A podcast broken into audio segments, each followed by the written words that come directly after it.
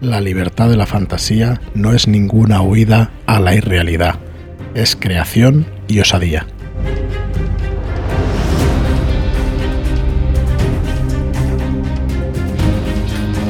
Hola y bienvenidos a Red Key Podcast. Soy Fran Valverde y me acompaña como siempre David Martín. Muy buenas. Muy buenas, ¿qué tal? Ya estamos aquí otra vez. Muy buenas, David. Y hoy nos acompaña Concepción Perea. Concha, ¿qué tal? ¿Cómo estás? Muy bien, y muy contenta de estar con vosotros. Pues igualmente, igualmente, la verdad es que, bueno, hemos estado varios días a ver si podíamos coincidir. Sí, nos ha costado, nos ha costado. Sí. Pero bueno, encantadísimos de, tener, de tenerte por aquí. Eh, Concha Perea es escritora. Es escritora, bueno, ahora te preguntaremos que nos expliques sobre lo que vas haciendo, pero has escrito, yo creo, La Corte de los Espejos, ¿verdad? Es tu libro más conocido pero también tienes varios más. Eh, explícanos un poco eh, qué tienes por ahí, tu proyecto con caja de letras y todo eso. Pues mira, tengo eh, otra, novela más, que es La Última Primavera, que es la continuación de La Corte de los Espejos. tengo dos libros de divulgación, uno se llama La mitología del bestiario y otro se llama Los misterios a través de las obras de arte. Y bueno, pues hace un tiempo con Nesky, con la desaparecida editorial Nesky, por desgracia, porque era una gran editorial, eh, hice una antología de relatos que se llamaba Cuentos desde el otro lado. Sí, y bueno, aparte damos clases de escritura, estamos con cajas de letras, que bueno, damos clases de narrativa en general, pero estamos un poco especializados en literatura fantástica, ciencia ficción, terror. Y bueno, pues ahora en verano empezamos además los cursos precisamente de literatura fantástica y estamos ahí pues ya preparando las matriculaciones y demás. Que es más fuerte, pues como siempre en, octubre y eso, o sea, en septiembre y tal, al inicio del curso escolar. Sí, al, inicio hay un, tenemos un curso que es narrativa, que empiezan en, con el principio del curso y en verano pues tenemos los cursos de verano que son ciencia ficción, fantasía. ¿Condensáis más el temario en verano? en, verano condensamos más el temario, damos algunas cosas más específicas y luego durante el resto del año damos narrativa general, pero evidentemente que se puede aplicar a fantasía, al género que quieras escribir. durante el año tenemos autores de todos los géneros, ¿vale? Y en verano pues tenemos gente más interesada en, lo que es la fantasía. Muy bien. Muy bien, pues nada, podéis encontrar a, a Concha Perea y todo su equipo en, en cajadeletras.es, ¿no? Si no me equivoco. Ahí todos, todos, vuestros servicios.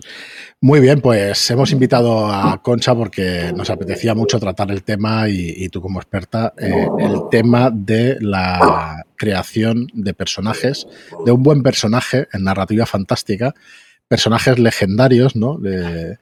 y bueno, la verdad es que tú como autora y, profesora de narrativa y eso, pues tienes muy claro que ha de tener un personaje para que sea pues de esa manera atractivo y tal. Entonces, si te parece, pues bueno, podemos tener una conversación que nos vayas explicando y la verdad es que David y yo pues somos un poco preguntones. me encanta. Iremos, iremos preguntando cosillas. Y nada, si quieres, Concepción por, eh, o Concha, perdona. Concha, Concha. ¿Por dónde podemos empezar a la hora de, eh, tenemos claro lo que es un buen personaje o hay que tenerlo claro, esa base de leer que podemos ir cogiendo características de esos personajes. Sí, hombre, yo pienso siempre que es que para escribir bien hay que leer, ya no solo porque la creación de personajes, es que si tú quieres ser escritor pero no lees, es absurdo. O sea, es como si tú dijeras, yo quiero ser pintor, pero no me gusta ir a, no me gusta ir a museos, odio, odio, odio estudiar arte y tú. Ajá. Complicado. Lo llevamos claro. Sí, Pero el, caso es que sí. Y luego el, de estar un buen personaje es un personaje que, que ya no es solo que cumpla las funciones narrativas y que lleve la historia, sino que realmente algo de él se quede contigo, que tenga personalidad, que tenga un encanto, que te haga amarlo o odiarlo hasta el punto de vista de que llega, que te parece casi que lo conoces, ¿no? Pues sí, yo eh, por otros motivos he tenido muchos años un, estudio de fotografía y me he quedado con muchísimos fotógrafos y bueno, y, tengo algún conocimiento de la fotografía. Y es como si un fotógrafo no tuviera que tener cultura visual, ¿no? Pues, pues es muy complicado es lo que decías del pintor, es el mismo caso el de la fotografía. Pero es que el de la escritura es el mismo exactamente. Tienes que tener referentes y tienes que tener ejemplos de todo tipo. Muy bien, Concha, pues ¿cómo, ¿por dónde empezaríamos a, explicar las características de, un PJ? ¿Qué características ha de tener? A ver, yo siempre, yo siempre, por ejemplo, si es para crear un PJ, por ejemplo, para rol, yo siempre lo que hago es que primero le pregunto al director de qué va un poco la campaña, que no me haga spoiler. Oye, ¿de qué va la campaña? ¿Qué vamos a hacer? Porque una cosa importante para hacer un buen personaje es que tú sepas qué necesita la narración. O sea, esta narración, yo voy a contar esta historia. ¿Qué personaje necesita esta historia? ¿Vale? Porque el personaje y la historia tienen que ir en consonancia, tiene una cosa que esté equilibrada. Muchas veces una, uno de los problemas de tanto partidas o historias es que las estás leyendo y estás diciendo, no sé qué pinta aquí este personaje o no, no es para nada lo que necesita la historia. Y, y eso pues como que causa mucha frustración, ¿no? Entonces, una de las cosas importantes es que tú te plantees la historia que, vas a contar, la historia en la que vas a participar y crees un personaje en consonancia para que funcione dentro de esa historia. Como verás, me ha traicionado el subconsciente, me he ido a los juegos de rol, cuando aquí queríamos hablar de narrativa, pero bueno, el personaje, pues en los juegos de rol es llamado PJ, y por eso te he preguntado directamente por el PJ. Simplemente de ya está. Eh, pero bueno, en realidad es lo un nuevo personaje. Sí, sí. Es que, es que además está esperando que, venga, que, que, vuelva, que vuelva Jordi, que está en Tarragona, y cada vez que oye la puerta cree que es él. Entonces está, claro. está de expectativa. Decía que en, en, definitiva es lo mismo, ¿no? Hacer un personaje para un juego de rol. Al final vamos a contar una historia, ¿no? Como decías sí. tú. Al final, es que al final se trata de contar una historia y el personaje tiene que estar al servicio de la historia, no al revés. ¿Vale? Eh, aquí lo importante es lo que tú vas a contar. Y, lo que tiene que ser interesante es la historia en sí. Cuando tú tienes una historia en la que solo el personaje es interesante, esa historia está coja. Por mucho que haya novelas, que yo siempre lo digo, que una mala novela te la puede salvar un buen personaje, no deja de ser una novela a la que le fallan cosas. Entonces, es verdad, y yo se lo digo muchas veces, digo, curraron los personajes porque muchas veces los personajes tapan las deficiencias de ciertas historias. Yo siempre le pongo de ejemplo a Hércules Poirot. Eh, que Agatha Christie odiaba a Hércules Poirot, ¿vale? ella decía que era una eficiente máquina de hacer salchichas, porque ella hacía las novelas en serie. Y, él ella decía que Poirot le caía mal, pero decía, pero cuanto peor me cae, mejor personaje es.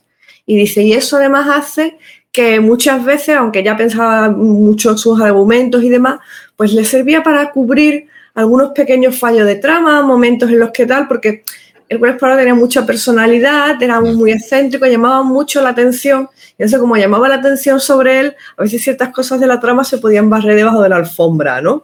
No había que pensarlas tanto. Pero claro, eso la propia Gata Christie te lo decía, pero a mí esto no me llena, no es la literatura que, a mí realmente, esta es la que me da dinero, pero no es lo que me gusta hacer. De hecho, luego ella escribió muchas otras cosas, ¿no?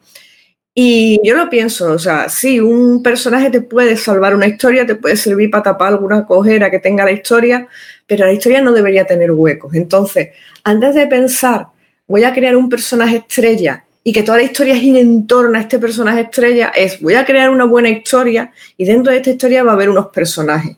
Y yo quiero que los, lectores se queden con estos personajes, pero tiene que estar la historia. Perdona, David, no sé si vas a. Dale. No, no, estaba eh, dándole vueltas en la cabeza a la, idea esta que, ha dado del conflicto entre el autor y el personaje que, que, ha creado. Cómo se va desarrollando y cómo ¿Cómo llegas a no quererlo ver siquiera, a odiarlo, o amarlo, adorarlo? Creo que forma parte de, un reflejo propiamente del autor que se filtra en, el personaje? ¿O se crea una entidad completa y compleja en esta dinámica personaje-autor? Yo creo que sobre todo cuando tienes una, una, historia que es, muy, que es muy larga, que se extiende mucho en el tiempo, que tiene muchas entregas, Solo hay dos posibilidades y una es que acabes amando al personaje o que lo acabes odiando.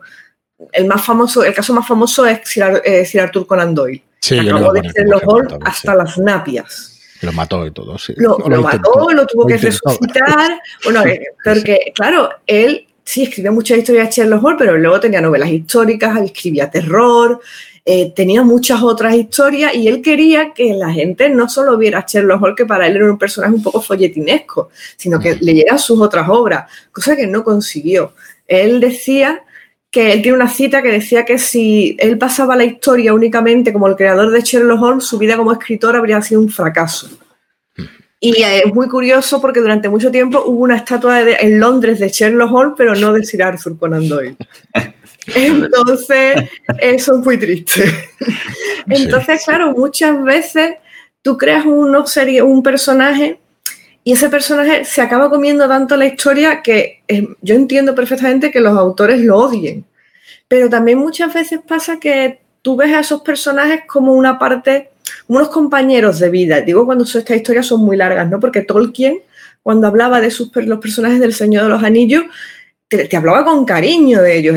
para él eran, pues, amigos. Y él, claro, está aquí esta relación en la que tú creas unos personajes bueno, pues porque te tienes algo que contar con ellos, tienes una historia y escribir una novela es ir viviendo algo y quieras o no quieras lo vives con estos personajes. Entonces, claro, tu relación, la, famosa relación amor-odio que puede haber entre un escritor y un personaje es un poco la experiencia de la escritura. Si tú te lo estás pasando bien escribiendo, si tú estás disfrutando de lo que haces y estás escribiendo realmente lo que quieres escribir, es bastante difícil que tú acabes odiando el personaje que has creado, incluso aunque el personaje conscientemente sea odioso. O sea, tú ya has escrito el personaje para que la gente le tenga mucho asco.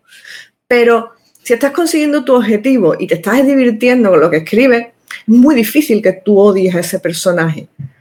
Claro, si no lo estás haciendo, si te pasa un poco como Sherlock Holmes, que llega un momento que él ya escribía obligado, pues no, entonces no, ni estás disfrutando lo que escribes, ni realmente le puedes tener cariño porque ese personaje es un tirano, es el que te obliga a escribir algo que tú no quieres. Sí, sí. y los personajes, eh, con esto que has dicho, ¿llegan a tener tal conciencia y son tus compañeros de viaje que eres capaz de tomarte con ellos un café y charlar sin poner dos tazas? Yo pienso que cuando tu personaje es lo bastante bueno y tú lo tienes lo bastante claro en tu cabeza, tú te podrías imaginar cómo sería tomarte un café con ellos. Yo, por ejemplo, siempre digo que yo con Nicasia, es la protagonista de La Puerta de los Espejos, no me iría a tomar un café. Siempre he dicho, digo, no, no, no me iría a tomar un café, acabaríamos en bronca seguro. Entonces, claro, no se trata de que tú llegue un momento que esto sea una cosa como patológica, ¿no? pero sí que tú los tengas muy claros en tu cabeza y que los veas y que seas capaz de o sea, este típico momento en el que tú estás escribiendo una escena y te paras y piensas, has planeado, tú estás planificando tu novela, llega esta escena que has planificado, pero cuando llegas dices, no, este personaje aquí yo lo había puesto así, pero es que ahora lo veo y este no haría esto, este hay que cambiarlo. Porque tú ya lo tienes súper claro, tienes súper claro cuál sería su comportamiento, qué sería lo que haría y qué sería lo que diría. Y, y, cuando llegas a ese punto con el personaje, es que muchas veces, yo lo digo, la historia prácticamente casi que se escribe sola. Porque ya, ya vas de la mano de ese personaje que te va guiando un poco a través de lo que tú sabes que va a pasar y tú quieres que pase. Pero también te ayuda a limar ciertas cosas que a lo mejor tú habías escrito y luego te das cuenta de que no van a funcionar tal como el personaje eh, se, ha ido, se ha desarrollado. ¿Hasta qué punto, Concha, eh, hemos de desarrollar ese personaje? O sea, Em, empezamos por el nombre, empezamos por la descripción física, por dónde empezamos a, desarrollarlo y hasta qué punto hemos de, llegar a, eso, al, desarrollo. Yo mm, pienso que cada, cada, autor empieza a desarrollar el personaje de una manera distinta. O sea, el, mm. primer fogonazo de un, de un, escritor siempre son distintos, ¿no? Por ejemplo, hay una persona que te puede decir, pues mira, yo creé a este personaje porque un día en la cola del banco vi a este señor, me llamó la atención y dije, a ver qué puedo hacer a partir de esto. Luego hay otras personas que te dicen, bueno, yo es que tenía, una vez estaba jugando pues, una partida de rol, no sé escribí este nombre de personaje y dije, wow, esto me encanta, este, esto, esto me lo tengo que llevar a una historia. Y muchas veces es simplemente que tú quieres crear una historia y tienes muy claro el tipo de personaje que necesitas. Entonces, el germen del personaje es una cosa muy personal y muy, diversa, y muy diversa según el autor. Pero ahora, ¿hasta qué nivel lo puedes desarrollar? En verdad, si nos ponemos magníficos, hasta el infinito. Lo que pasa es que yo siempre digo a los alumnos que no se pasen y no, porque muchas veces te obsesionas tanto en crear al personaje, le das tantos detalles al personaje, le escribes una biografía tan inmensa. Eh, yo esto lo llamo el síndrome mundo de tinieblas, ¿vale? Que al final quieres que todo el mundo conozca la historia de ese personaje, aunque no vaya con la historia, aunque no pegue. Tú le vas a meter el background de tu personaje ahí lo vas a, aunque sea empujones, y muchas veces de, mm, no era necesario. Pero es que esta historia es tan, es tan buena y dices, sí, pero que no era necesaria. Entonces yo muchas veces siempre se lo digo, digo, ustedes podéis desarrollar personajes hasta el infinito y podéis crear lore de vuestro personaje hasta que os aburráis, pero realmente no es, no es práctico. Lo tenéis que hacer al servicio de la historia, que luego os entretenéis creándole cosas y creándole background y creando, pero tenéis que entender que, todo eso no, puede ir en la novela ni de broma. Yo siempre lo digo, tú tienes que saber cosas, tienes que saber cosas del personaje que el lector no sabe.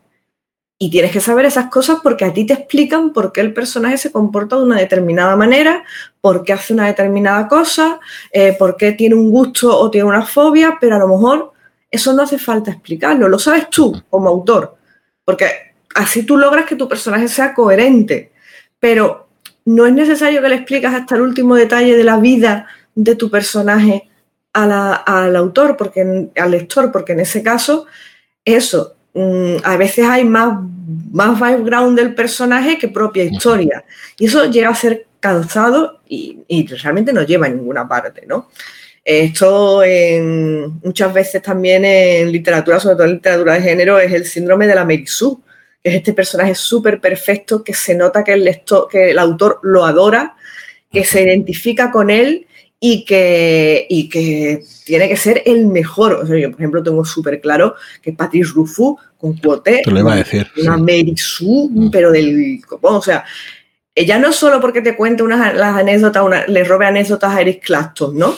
Porque la historia de que se le rompe una cuerda y siguió tocando y nadie se da cuenta, esto le ocurrió a Eric Clapton. Ostras, no lo sabía. sí, sí, eso, eso, es una cosa que le ocurrió a Eric Clapton. Entonces, en medio de un concierto se le rompió una cuerda a la guitarra y como estaba en mitad de la canción y no la podía cambiar, antes de cambiar de guitarra siguió tocando y consiguió que nadie se diera cuenta de que faltaba esa nota. Pero claro, es Eric Clapton, ¿no? Entonces, claro, tú empiezas a si tú te das cuenta, vas leyendo eh, la, novela del nombre de viento, que, está muy bien escrita, que el tío. Pero te vas dando cuenta de que realmente la historia de fondo es un telón para, para el personaje. O sea, realmente aquí lo que importa es que el personaje se luzca, que todo lo haga bien y que al final siempre salga mm, derecho de las cosas y que cuando las hace, las hace bien. Oye, que, que, voy a perder la virginidad, la pierdes con la diosa del sexo, no la pierdes con ningún... No, no, no te vas con una tabernera y echas así un polvete en un establo, no, no, no. Y, y la diosa del sexo te dice que eres la leche y tú... Sí, sí. Vale. cuando estabas explicando esto a los personajes, claro, igual a los alumnos o a los escritores hay que decirles que no solamente tenemos a los personajes en una novela, es que como tú dices, tenemos la trama, tenemos el ritmo. Si empezamos a explicar tantas cosas, vamos a romper el ritmo ¿no? de la y, novela. Y que además, para que un personaje sea realmente creíble y para que un personaje sea humano, que es lo que los hace interesantes, también tiene que tener sus defectos y tiene que tener sus fallos y, y, tiene que tener experiencias con las que tú te puedas identificar. Si todas las experiencias de un personaje son a nivel Dios, pues a ti te cuesta, puedes admirar a ese personaje, pero a ti te cuesta identificarte con él. Yo no he conocido a nadie que te diga, yo es que me siento muy identificado con el Riz de Melniboné. Dice, no, no porque realmente ese personaje es un personaje que se escapa completamente de la humanidad y que de hecho pues está creado como una, una cosa muy artificiosa, ¿no? Pero claro, sí es posible que tú pues leas El Señor de los Anillos y entiendas a Frodo perfectamente o a Sam perfectamente. ¿Por qué? Porque son personajes que tienen unas características muy humanas, que tienen sus buenos momentos y, sus malos momentos, ¿no? Y yo pienso que eso realmente es una, es una capa que tú le tienes que poner a un personaje. Un personaje es interesante en la medida de que triunfa y falla una cierta cantidad de veces. Sí, sí, súper interesante todo lo que, lo que nos explicas. De hecho, bueno, Oye, ya que estamos ya nombrado a Tolkien y eso, em, todo, muchas veces se dice por ahí, ¿no? Que no eran tan buenos personajes o no eran tan buen escritor de personajes. A mí no me parece tan malo. Lo que pasa es que los clichés pues están ahí, ¿no? Y a ver, realmente no. El problema, el problema de los personajes de Tolkien, los personajes de Tolkien están muy bien. O sea, él psicológicamente los mm. clavaba. Me parece que sí, que están bien construidos. Lo que pasa es que el problema que tiene no es, no es culpa de Tolkien, es que luego toda la literatura fantástica de prácticamente todo lo que ha, lo que ha precedido a, a Tolkien se ha basado en esos personajes. O sea, han sido, se han convertido en clichés, pero no porque ellos, ellos porque Tolkien los escribiera como clichés, sino porque muchísimos autores los han utilizado para basarse en estos personajes, en estas características y en estas personalidades. Entonces, claro, una persona que ya tenga, que llegue ahora al Hobbit o llegue ahora al Señor de los Anillos, que ya haya leído fantasía y que ya, pues claro que los ve clichés, porque no entiende que, eso fue lo primero.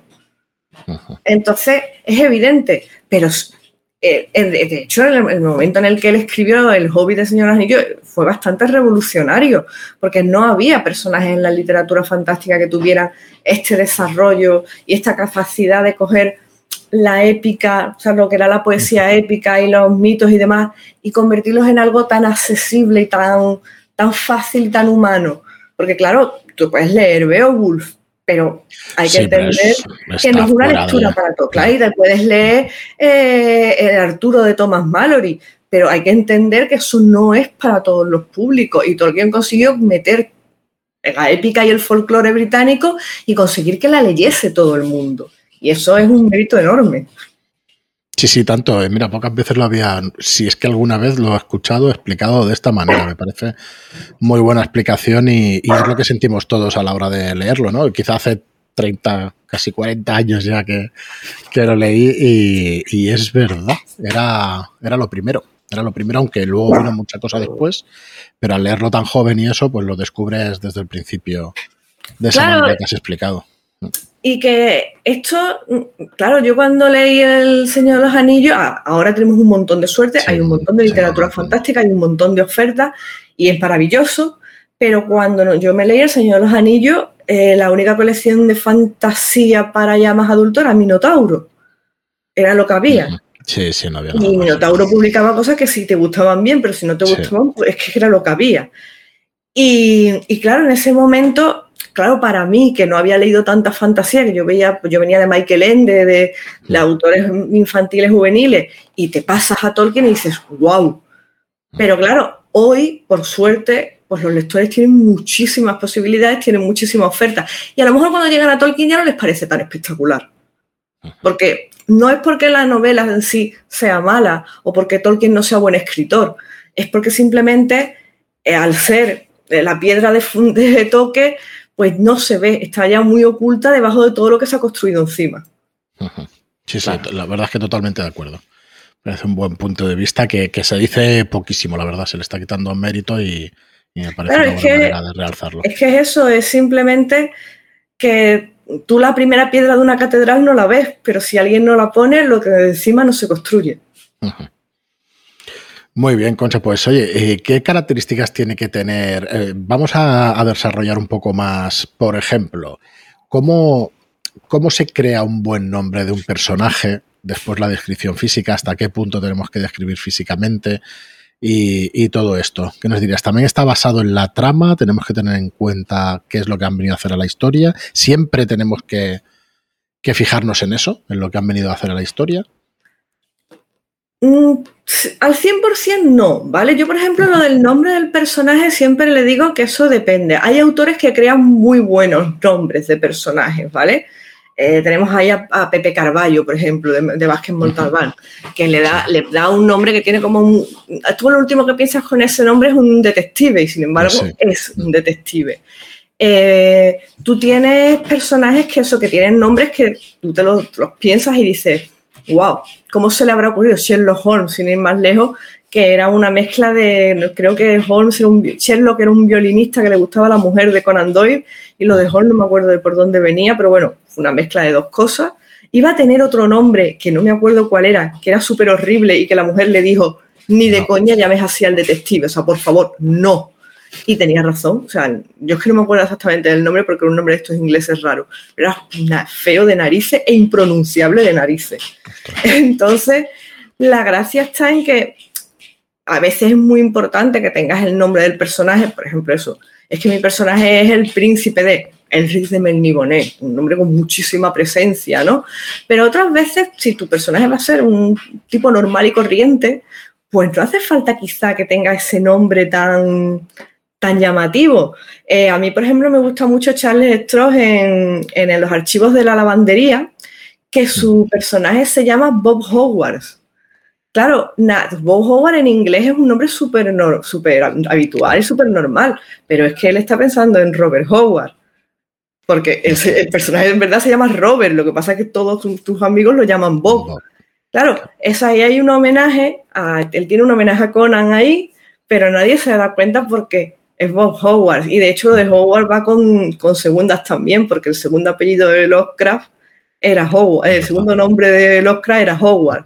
Entonces, claro, tú tienes que decidir ahí si realmente tú quieres te vas a comer mucho el coco. Esto es una cosa de, esto es manía de personajes, ¿vale? Hay gente que se come muchísimo la cabeza con los nombres y hay gente que busca un generador de nombres en internet y le vale. Eso, yo pienso siempre que eso sí que es una cuestión de gusto y de lo que tú, como tú te plantees los personajes. Yo sí soy de las que se come la cabeza buscando nombres y cosas de estas. A mí me, pero porque me gusta, me parece una parte del proceso entretenida. Y sin embargo hay otra gente que dice, mira, no tiene tanta importancia, le pongo este nombre y a tomar por saco y, funciona igual de bien, que tampoco es. Pero luego lo que sí es verdad es que tienes que hacer tu historia, tienes que encajar tu historia y ahora tienes que empezar a, pensar. Y dices, vamos, le voy a poner tales características. Estas características encajan con lo que quiero, porque si tu personaje va a ser bombero, pero le tiene fobia al fuego, estamos jodidos. Eh, no, por ahí no va a tirar. Pero sí puedes tener un personaje bombero que le tenga ciertos problemas con las alturas y precisamente parte de la historia sea que es que él tiene que luchar contra el vértigo brutal que tiene. Entonces sí, mételo. Pero claro, tienes que pensarlo, las características del personaje tienen que ir en consonancia con la historia y tienen que poderse encajar en la historia, porque si no, a ti no te sirve de nada que un personaje eh, sea el mejor espadachín de la corte si la historia trata de duelos de ajedrez.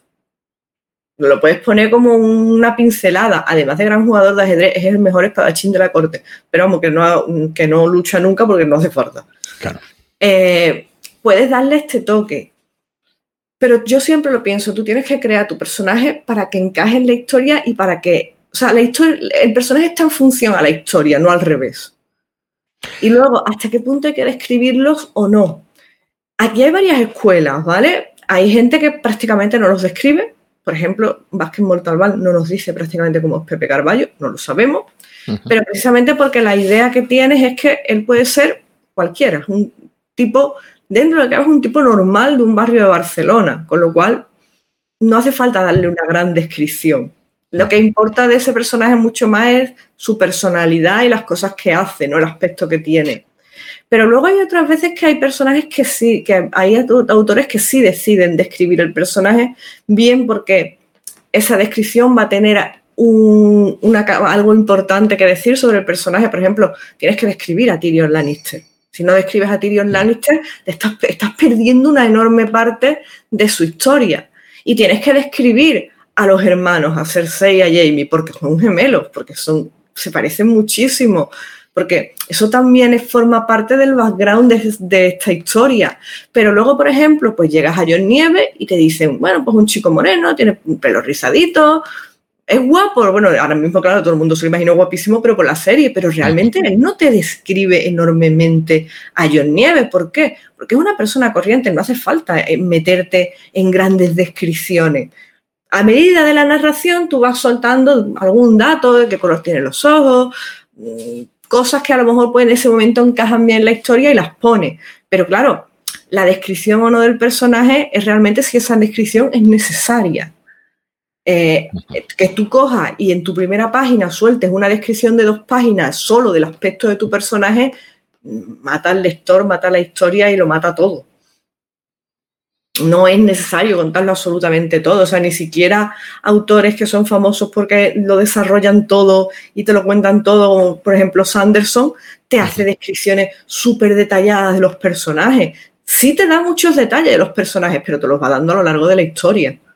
Porque si Sanderson separara y te explicara lo, cómo es el aspecto de un personaje, igual que se para explicarte cómo funciona la lomancia, yo me tiro por la ventana. Hay un autor que sí lo hace, ¿no? Que es Stephen King, ¿no? Que sí que... Bueno, sí, pero es que pero Stephen King es que, que es una cosa súper curiosa. Ahí hay que reconocerle el mérito al tío. Es que ahora me estaba acordando cuando Pero lo hace súper ágil, lo hace de una manera súper ágil, lo hace de una manera súper rápida y realmente tampoco te ahogan detalles, pero sí es capaz de darte una descripción. Es que a veces una buena descripción de un personaje con no hace falta escribir dos párrafos. A Tyrion Lannister lo describen con dos o tres frases. Y son dos o tres frases perfectas para describir su aspecto y ya no hace falta más. Si luego a lo largo de la historia tú vas a averiguar un montón de cosas más de él, ¿sabes? Y por el trato que le dan los demás también vas a averiguar más cosas sobre su aspecto y cómo impacta su aspecto en el resto de los personajes. Entonces, mm, no me voy, no me voy a extender en hacer una descripción súper larga. Pero Stephen King lo hace, pero sin embargo eso no consigue que esas descripciones no sean tampoco excesivamente largos, excesivamente pesadas. Lo que pasa es que Stephen King le tiene mucho cariño a sus personajes y siempre se molesta mucho en darles mucho detalle y mucha personalidad. Sí, sí, totalmente. Si le gustaran dando los personajes como escribir finales, sería la leche. Ostras, pues otra vez le has dado en el clavo, porque joder, cuántas novelas me he leído de Stephen King que dices, hostia, cómo flojea al final. Yo es, que, yo es que siempre he pensado que Stephen King empieza a escribir con muchas ganas, se calienta y llega un momento que se aburre de, ay, les cayó a todos un piano en la cabeza y murieron. Y tú, Stephen, no esto, por Dios, Stephen, es el final. Y te quedas un poco de, ah, vale, bueno, pues ya está. Me lo has vuelto a hacer. Yo la última... a veces escribe finales geniales. O sea, leer una novela de Stephen King es jugar a la ruleta rusa de los finales. Hay veces que vas a leer una maravilla y hay veces que llega al final y dices, bueno, pues nada. lo, siento por los lectores, pero yo, por ejemplo, la última que leí, la de 22, 11, 63, joder, me pegó un bajonazo también el final y, igual está muy bien o igual le no, me la, no, me la, he leído, es que... Está muy bien, ¿eh? está muy bien, yo la recomiendo sí, sí, muchísimo. Sí, es que, el problema es que yo escribo historias que están muy bien, pero eso, yo a mí me tocó una época en la que me he leído tres novelas seguidas, que es que los finales eran muy flojos y digo, mira, hasta aquí hemos llegado, Stephen, de verdad. hay hasta un punto, hay un punto en el que tienes que decir, ya, esto no me la vuelves, esta jugada no me la vuelves a hacer. Entonces yo ya muchas veces antes de leérmelo le pregunto a la gente que se ha leído, oye, pero al final está bien, Sí, sí, sí, entonces sí, me la leo. Ya, ya voy con precauciones. normal, normal. No sé si tienes tú algo, David, que yo iba a preguntar también. ¿Sobre más finales chungos? No. yo creo que ya, ya dicho bastante. Bueno, con respecto a la descripción, o sea, hablábamos de descripción física, entiendo que psicológica es exactamente lo mismo, no necesitas... Es que ¿O hay ahí es más importante? La descripción psicológica es una cosa que es mucho más interesante mostrarla a través de las acciones del personaje y a través de lo que dice. Tú puedes contarlo, tú puedes coger un párrafo y dar un detalles del comportamiento de, pero también puedes mostrarlo. Eh, cuando se presenta Sherlock Holmes, mm, Watson no te dice que es un tío estrafalario, te dice que entra en una morgue y el tío está dando bastonazos a un cadáver y que esto a Watson le parece como mínimo chocante. Y le dicen, bueno, pues esta persona va a ser tu compañero de, de habitación, de estamos buscando un compañero. Y que Watson llega un momento que está hablando con él, y que intercambian un par de frases, él da unas respuestas un poco extrañas, y al final Watson coge la habitación porque le pica la curiosidad. Porque dice, bueno, con este tío por lo menos aburrirme no me voy a aburrir. Para nada. Y, pero la presentación de Sherlock Holmes no es decirte, esta es una persona excéntrica, que sus métodos de investigación son excéntricos y explicártelo de una manera súper extensa, porque eso ya luego lo vas a ver a lo largo de los relatos. No, no, no. Te presenta a Sherlock Holmes en la morgue, a bastonazo limpio con un cadáver. ¿Por qué estás haciendo esto? Estoy estudiando las lesiones post-mortem. Y claro, eso en la época en la que se escribe, pues es como muy escandaloso, ¿no? De, espérate, ¿qué está haciendo este hombre? Y es una manera muy impactante de presentarte a un personaje. Eh, a mí, por ejemplo, para mí la presentación de Bilbo no es la que hace al principio eh, Tolkien que te explica que es familia de tal y cual y que vive en tal sitio y que te... No, no, para mí la explicación de, la presentación de Bilbo es cuando entran 12 enanos en su, 11 enanos en su casa y empiezan a pedirle comida y entonces Dios mío, qué locura, ¿qué está pasando aquí? Porque es cuando tú realmente ves que este hombre, pues un señor normal y corriente que, no hace, no, tiene costumbre de recibir grandes visitas ni de, tiene una vida muy aburrida y muy tranquila y de repente dice, madre de Dios, pero ¿por qué me habéis metido tanta gente en casa? ¿Pero a qué viene esto? Y claro, muchas veces puedes ir contando algunas cosas, pero yo pienso que la gracia es que mezcles, mezcles lo que cuentas y mezcles lo que muestras. A mí me parece muy interesante el dicho este de una cosa es lo que yo diga y otra cosa es la que yo haga, porque me parece que es una manera muy mm. interesante a lo mejor a veces de mostrar la psicología de los personajes. Esto es R. Martin lo hace súper bien. Un personaje dice una cosa, pero luego hace otra completamente distinta. ¿Pero por qué lo dice? Porque responde a sus intereses. A mí en este momento me interesa decir esto. ¿Significa que voy a hacer exactamente lo que he dicho? No. Pero en este momento es lo que te voy a decir porque me interesa decírtelo. Entonces tú vas a ver que hay personajes súper honestos que realmente actúan en consonancia a lo que dicen, por ejemplo Ned Stark, y luego te vas a dar cuenta de que hay personajes que son unos más rulleros, por ejemplo Meñique. Meñique es todo lo contrario, Meñique te dice una cosa y hace todo completamente lo contrario. También está el personaje que no te dice o te dice a medias, como Varys, eh, te voy a contar. yo sabes. sé más cosas, pero no te las voy a contar porque no me interesa. ¿Qué final más ignominioso le dieron en la serie? Ya es comedia. Sí, lo estaba pensando. lo estaba pensando. porque a mí, además, Barry era uno de los personajes que más me gustaban. Siempre me había gustado mucho. Me parece un personaje muy bien construido. Y, cuando veo cómo acaba la serie, digo, no, por favor, R.R. Martin, dime que que esto no es idea tuya. Estoy convencida de que no. Pero como no, sé si lo vamos a averiguar alguna vez, pues... Yo creo que no se sabrá nunca. Me da que no se sabrá nunca, jamás. no, sé. Yo no pierdo esperanza, pero bueno. No sé, pero se oye que, va a entregar la novela, que va a salir y tal, sí, pero no acaba de. ¿No? Yo es que, ya ves, yo entiendo, yo entiendo que ese hombre tiene que estar mm, de los siete reinos hasta las narices. Sí. Porque entre que acabó muy quemado con la serie y que dentro del fenómeno fan ha habido gente que le ha dado mucha caña y que le han dicho auténticas barbaridades, yo creo que el hombre llega un momento y dice, mira, a mierda, me voy a mi piscina, a mi, a mi cama elástica, pega bote y ahí os quedáis. Muy bien, Concha, pues yo creo que hemos repasado bastante de, bastante de la generación de personajes y eso. Eh, nos quedan. Nos quedan bastante más cosas. No sé si tienes por ahí algo, David. Para el tema de. Yo quería preguntarte sobre el tema de la moralidad de los personajes, ¿no? De, si hay diferencias entre. Bueno, las hay, ¿no? Entre antagonistas, protagonistas. Sí. Yo, por ejemplo, ahí tengo. Yo siempre tengo una cosa que le digo a la gente, que es que el malo tiene que ser tan creíble como el bueno y que el malo no tiene por qué ser malo. Cuando tú dices antagonista significa que va en contra del protagonista.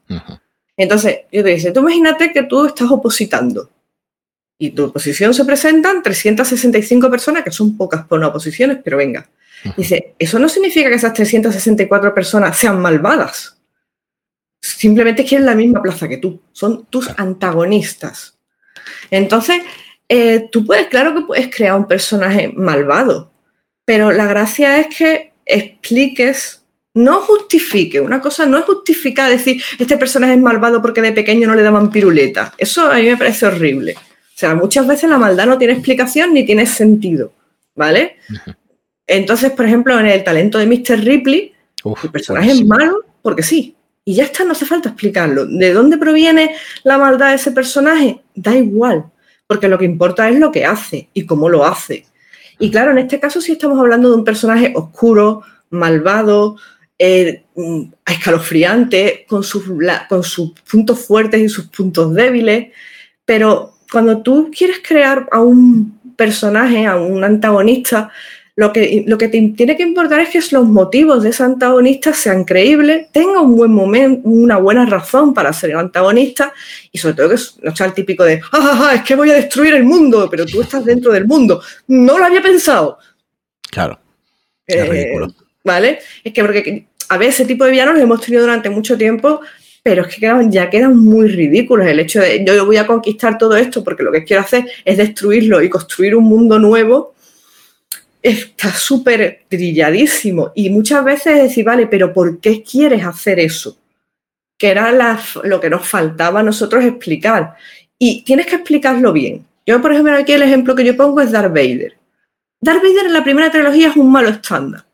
Él cumple las órdenes del imperio, sus órdenes son acabar con, con todos los rebeldes y él está a lo que está, acabar con todos los rebeldes, que es lo que le ha dicho el emperador.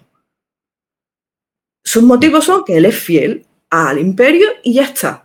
Pero luego viene George Lucas y dice, no, pero os voy a explicar cómo llega este personaje. Y dice, no, no hace falta.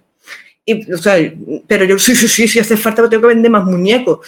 Te voy a contar de dónde. Y te mete la historia y dice, de verdad que te la podías haber ahorrado. Sí, es que Entonces muchas veces se no se trata de dar un montón de antecedentes, un montón de justificaciones. No, un personaje tiene que ser tiene que tener un motivo para ser el antagonista, tiene que tener un motivo para estar en contra del protagonista. Ese motivo puede ser bueno o puede ser malo. Eh, puede ser un personaje que no sea necesariamente malvado. O sea, a ver, Denethor es un gran antagonista y no es malo, simplemente que está loco, que ya perdió el contacto con la realidad completamente. Pero si él pudiera, si él le dijeran de repente que hay una fórmula mágica para salvar Minas Tirith, la cogería ¿vale? Pero es que él ya no cree, ya no tiene esperanza, ya no cree en nada. Entonces, pero no es malvado. y, claro, tú vas, vas viendo este tipo de personajes que muchas veces, pues los antagonistas simplemente son personas que no ven el mundo del mismo manera que los protagonistas o que tienen otros intereses creados. Ahora, si tú quieres que eso sea por maldad, sea por egoísmo o sea por, por otro motivo, perfecto. Pero piénsatelo bien, piénsatelo bien porque un malo que simplemente es malo porque sí, pues por ejemplo en La Princesa Prometida funciona porque ese tipo de novelas es, esa, es así. Pero si tú vas a escribir una historia más compleja, pues un malo tipo La Princesa Prometida se te queda ridículo muy rápido, se te queda pequeño muy rápido. Mm. Igual que el protagonista, ¿no? Ya tendemos a que haya una escalada de grises y no sea tan héroe o tan... Claro, es que, claro, para, para esto volvemos a lo mismo. Para lo que es la princesa prometida, los personajes funcionan perfectamente porque él quiere hacer una historia clásica de hadas. La historia clásica del cuento de hadas. El bueno es muy bueno, el malo es muy malo, eh, están las pruebas que tiene que superar el héroe. Él coge el camino de Joseph Campbell y lo, y lo recorre completo. Perfecto, en ese punto es lo que quieres contar, funciona. Pero Ahora ya no. Ahora la gente quiere algo más en estas historias. Entonces está bien que los personajes, los protagonistas sean puedan ser buenos, pero también hay personajes que no son especialmente buenos, que son de una moralidad dudosa, que son grandes personajes, cuando no son directamente malvados, porque ahora ya también hay una línea, pues, por ejemplo, Aníbal, que para mí Aníbal es la Merisú de los psicópatas, pero ahí está. Pero para mí, por ejemplo, el, ejemplo más claro de personaje malvado es Mr. Ripley. O sea, pues, un protagonista con el cual tú no puedes empatizar de ninguna de las maneras, ni te puede caer bien. Tú estás fascinado por la, espiral de maldad que crea a su alrededor, pero evidentemente es un personaje que te deja muy mal cuerpo.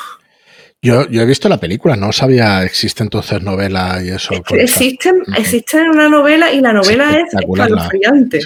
Hostia, la película es escalofriante también, ¿eh? O sea, está más allá de Dexter, ¿sabes? Es un tío que dice. Es que realmente, es que realmente el comportamiento psicópata es más el de Mr. Mm, Ripley que el de Dexter o el de Aníbal. Eh, los, los, psicópatas que muchas veces nos ponen en el cine están muy inspirados en, en, los asesinos en serie que saltaron a la fama por los periódicos amarillistas estadounidenses, pero eso no es lo normal. O sea, esos son casos muy aislados. Lo normal es que tu vecino eh, que te roba el correo, pues a lo mejor esté chantajeando a alguien por email porque tal, o que tiene a sus compañeros de trabajo completamente aterrorizados porque sabe trapos sucios de todo el mundo y no le importa utilizarlos para subir, ascender él. El psicópata real es ese. Sí, sí. De hecho, Perdona. Muchos gurús de sectas tienen comportamientos psicopáticos y no asesinan a nadie. extraña. No me extraña. Sí, no tienes por qué asesinar para ser psicópata. Eso hace tiempo que lo, que lo tengo algo claro. Eh, yo no sé si hasta qué punto has conocido el talento de Mr. Ripley, pero hiper recomendadísimo, ¿eh? Para el que no Sí, lo haya sí, a mí me parece-. Yo Sí, cuando, cuando mis, mis alumnos me dicen, pues yo quiero, me gustaría escribir una historia, pero que el protagonista fuese malvado. Digo, pues léete eso y, si, y que veas por dónde van los tiros. Además, le digo mejor que se lean la novela, mejor que vean la peli, porque la novela también Claro. está muy bien escrita. Entonces, léete la novela y si luego ya si quieres te ves la peli también, pero léete la novela porque eh, el estilo de la autora es muy interesante y está muy, muy bien escrito. Además, en el libro, evidentemente, hay cosas que en la novela no salen.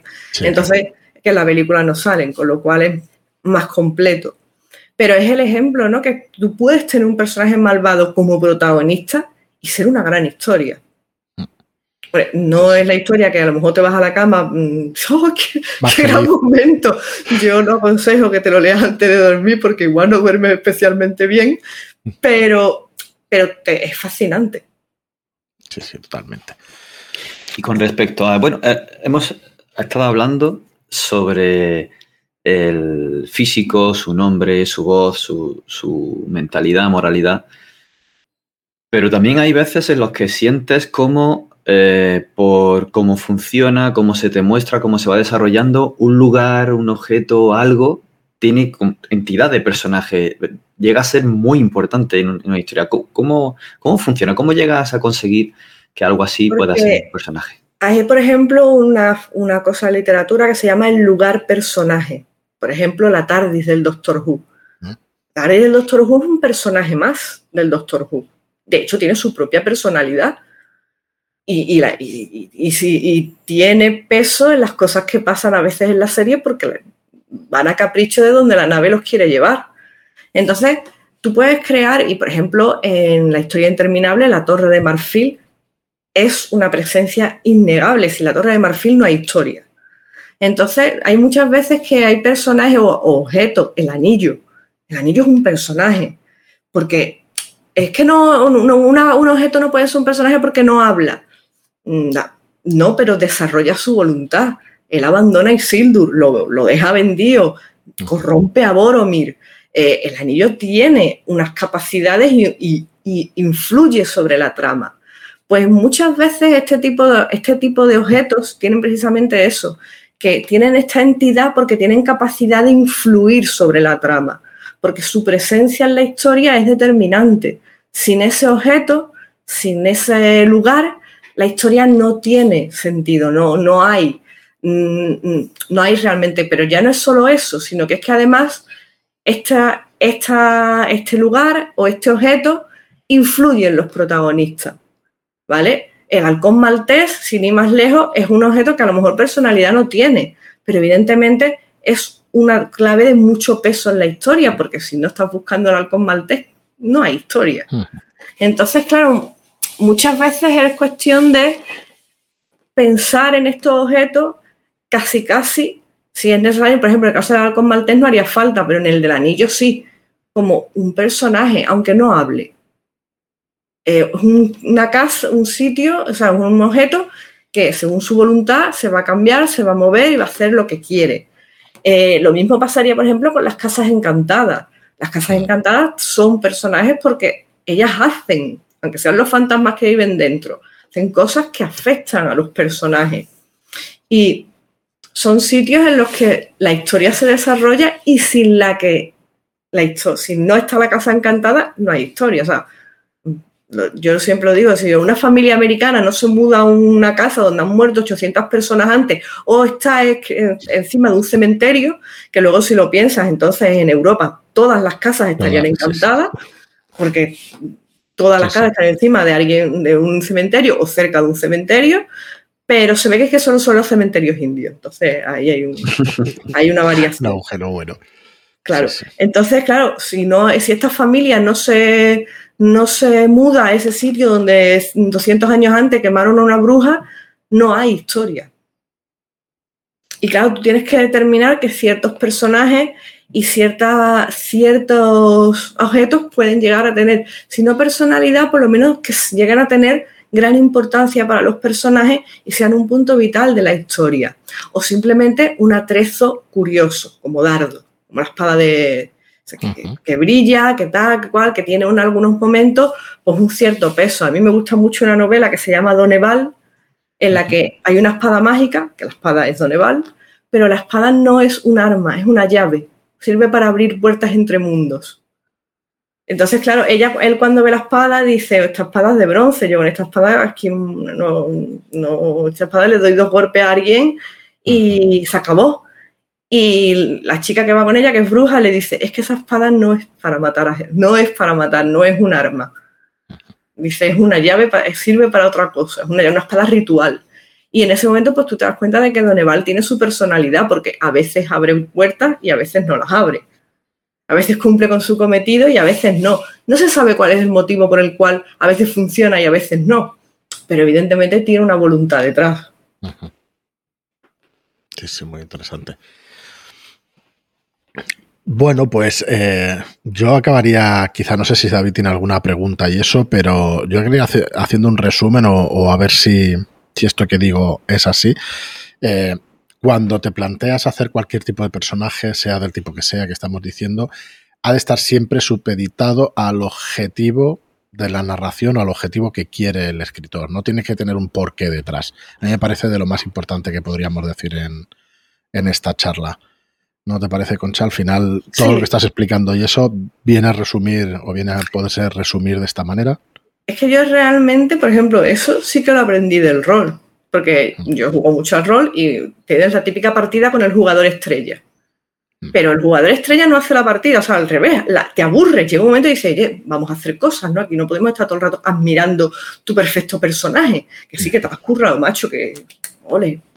Pero mm, hay historia. Y si no hay historia, ¿qué estoy haciendo yo? ¿Qué, qué hago yo aquí? Entonces, para mí eso es muy importante. O sea, primero la historia, luego el personaje, no al revés. Muy clave eso, sí. Muy bien, pues yo creo que le hemos dado un, un buen repaso a la creación de los personajes. Hombre, vosotros tenéis un curso, seguramente ahondáis. Sí, de hecho hacemos un curso de creación de personajes que además nos lo pasamos muy bien y contamos un montón de cosas.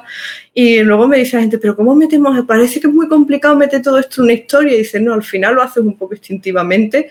Dicen, pero lo hace. Lo que pasa que es más interesante cuando sabes lo que estás haciendo y cuando sabes lo que puedes hacer. Pero normalmente siempre decimos en la clase de creación de personajes que es más un curso sobre lo que no hacer. Ajá. Claro. Sí, sí, sí, tiene sentido totalmente. Eh, ¿Cuánto dura este curso, Concha? ¿Se pueden pues apuntar en caja? Son meses. Son eh, julio, agosto y septiembre. O sea, que la técnica realmente se aprende rápido.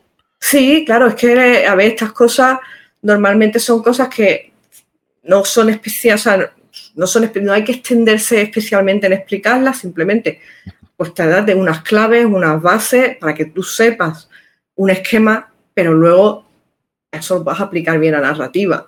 Aquí luego lo, más, lo importante, por eso este tipo de cursos son más cortitos y el de narrativa son nueve, meses, porque es mucho más difícil escribir la historia que crear el personaje. Crear el personaje dentro de cabe puede ser relativamente sencillo, pero ahora tienes que crear una trama y ahí es donde le tienes que quebrar la cabeza.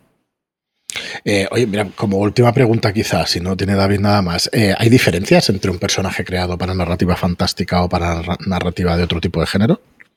Yo diría que no. O sea, realmente no debería. Un buen personaje es un buen personaje indistintamente del género para el que esté escrito. Yo mm, leo de todo y, por ejemplo, a mí hay personajes de novela negra que yo siempre los digo que son, que podrían ser perfectamente personajes de novelas fantásticas, sobre todo ahora que la novela fantástica pues ya tiene temas más adultos y demás. Y de hecho, ahí lo estamos viendo, Tal William escribe Las sucias calles del cielo y te pone a Baby Dollar, que es un detective, que en realidad es un ángel, pero es un que es un detective privado, Y si te das cuenta, él realmente las características de Baby Dollar son las del detective clásico de novela negra. Con lo cual, mm, tú no tienes que pensar, o sea, no creo que los personajes por ser de novelas fantásticas sean, la construcción sea distinta al personaje que le harías para una novela negra o para una novela histórica. Realmente las claves son las mismas. lo único que pasa es que en algunos momentos habrá mm, momentos de imaginarios o cosas que no son posibles y en otras no. Pero, a ver, las, las capacidades de deducción de Sherlock Holmes es prácticamente sobrenatural. Y, es una novela realista. Entonces, muchas veces simplemente no es cuestión de que tú pienses que, que, tienes que construir un personaje muy determinado para un género. Tú tienes que escribir un buen personaje, independientemente del tipo de historia que lo vayas a escribir. Y no hay, o sea, las características casi siempre son las mismas, tanto para unos como para otros. Muy bien, pues. Sí. Dale, dale, David, perdona. No, no, me había hecho esto pensar en, lo, bueno que puede ser a la hora de construir un personaje. Cuando quieres huir del cliché al cliché de otro género, traértelo al tuyo, darle una vuelta y descolocar. Es que eso es muy interesante. Ya te digo, por ejemplo, en la novela, la, lo que se es ahora la fantasía urbana, que muchas veces la fantasía urbana es novela negra disfrazada de fantasía, eh, lo están haciendo en, casos muy interesantes. China Meville está haciendo cosas muy interesantes en ese punto, la estación de la calle perdido y demás, en el que realmente hay muchísimos clichés o muchísimos puntos que han sido muy característicos de la novela negra. Pero de repente, al llegar a un mundo de fantasía, como que cobran un sentido nuevo, como que se renuevan, ¿no? Porque Baby Dollar va al típico bar donde todo el mundo le conoce, eh, bebe siempre lo mismo, creo que incluso lleva gabardina, ¿vale? y, por supuesto pues tiene ese amor imposible, que es una rubia perfecta, que lo mete en un montón de líos porque las mujeres en la novela negra están para meter líos al detective. O sea, coge todos los clichés de la novela negra clásica de Hammett y demás y te las mete en una novela fantástica y de repente te parecen nuevas. Pero claro, eso también lo hace porque Tad Williams es muy buen escritor, China Meville es muy buen escritor y saben coger este cliché y darle la vuelta. Que eso es una cosa también que también hablamos mucho en, los cursos, pero sobre todo los de fantasía, que es coger el cliché, los clichés fantásticos y darles la vuelta o romper el cliché y de los que son los personajes prototípicos crear algo nuevo. Bueno, pues le hemos dado un, buen repaso. Ahora sí, yo creo que, bueno, eh, estamos deseando que nos, que nos lancéis preguntas y, bueno, y poder responderlas más adelante en algún otro programa, porque realmente es un tema que, que, es verdad que se aprende rápido, pero que luego, pues todas estas mezclas que estabais diciendo ahora. Yo estaba pensando, por ejemplo, en clichés de Femme Fatal y cosas así, cómo adaptar una cosa a la modernidad, ¿no? Porque, claro, ya una Femme Fatal típica y, clásica y eso, pues, pues hay que darle ese giro para que no sea lo de siempre. Sí, sí, para que tenga algún tipo de interés, porque realmente... Claro, pues eso. Una mujer que por la calle de la amargura, pues sí. Claro, en su momento, estos personajes de Hamed y de tal, incluso eran un poco revolucionarios, ¿no? Porque eran mujeres que partían, salían del estereotipo de la mujer de su época. Eran tías duras, peleaban, le pegaban una bofetada al protagonista, eh, peleaban. Claro, era una forma de romper un poco el cliché de la, de ama de casa perfecta de los años 50, las chicas malas, las chicas independientes que tienen sus propios planes del futuro. Pero claro, eso en los años 50. hoy, en día, ya se ha quedado muy antigua. Y claro, ahora, mismo pues necesitaríamos otro tipo, otro tipo de, de rasgo y otro tipo de personaje para hacer eso mismo. Claro. Bueno, eh, Concha, pues ha sido un, placer enorme. Yo, vamos, eh, mandar a todo el mundo que visite cajadeletras.es, que, que te conozca, que vea vuestro trabajo y, que se apunte a vuestros cursos si quieren pues aumentar sus capacidades narrativas porque vamos, hacéis un, un trabajo fantástico y ha sido un placer conocerte, que, que nos visitaras y poder repasar pues estas características de, personajes y esta creación de personajes que, como digo, pues es mucho más amplia, pero que, bueno, por lo menos hemos dado pinceladas y se puede uno hacer una idea de, lo que hay detrás de ese trabajo de, creación de personajes. Así que nada, muchísimas gracias por pasarte. A vosotros y bueno, pues cuando queráis, nosotros encantados de colaborar. Muy bien, pues igualmente. Ah, muchas gracias, ha sido un auténtico placer conocerte, escucharte. Se, queda uno así embobado escuchando. Sí, yo es que me voy acordando de una obra, de otra y eso, y, bueno, te salen preguntas, o sea que es, un placer enorme. Y nada, a los oyentes, muchísimas gracias, como os decimos siempre, por estar ahí. Muchas gracias. Eh, si os gusta el contenido que vamos haciendo, pues nos podéis echar una, echar una mano, eh, pues compartiendo estos programas por redes sociales y poniéndonos una reseña de cinco estrellas en iTunes o un me gusta o un comentario en iBox. Realmente nos, ayudáis mucho porque nos dais eh, mucha visibilidad. Así que nada más, muchísimas gracias a todos y hasta el próximo programa. Hasta luego. Adiós.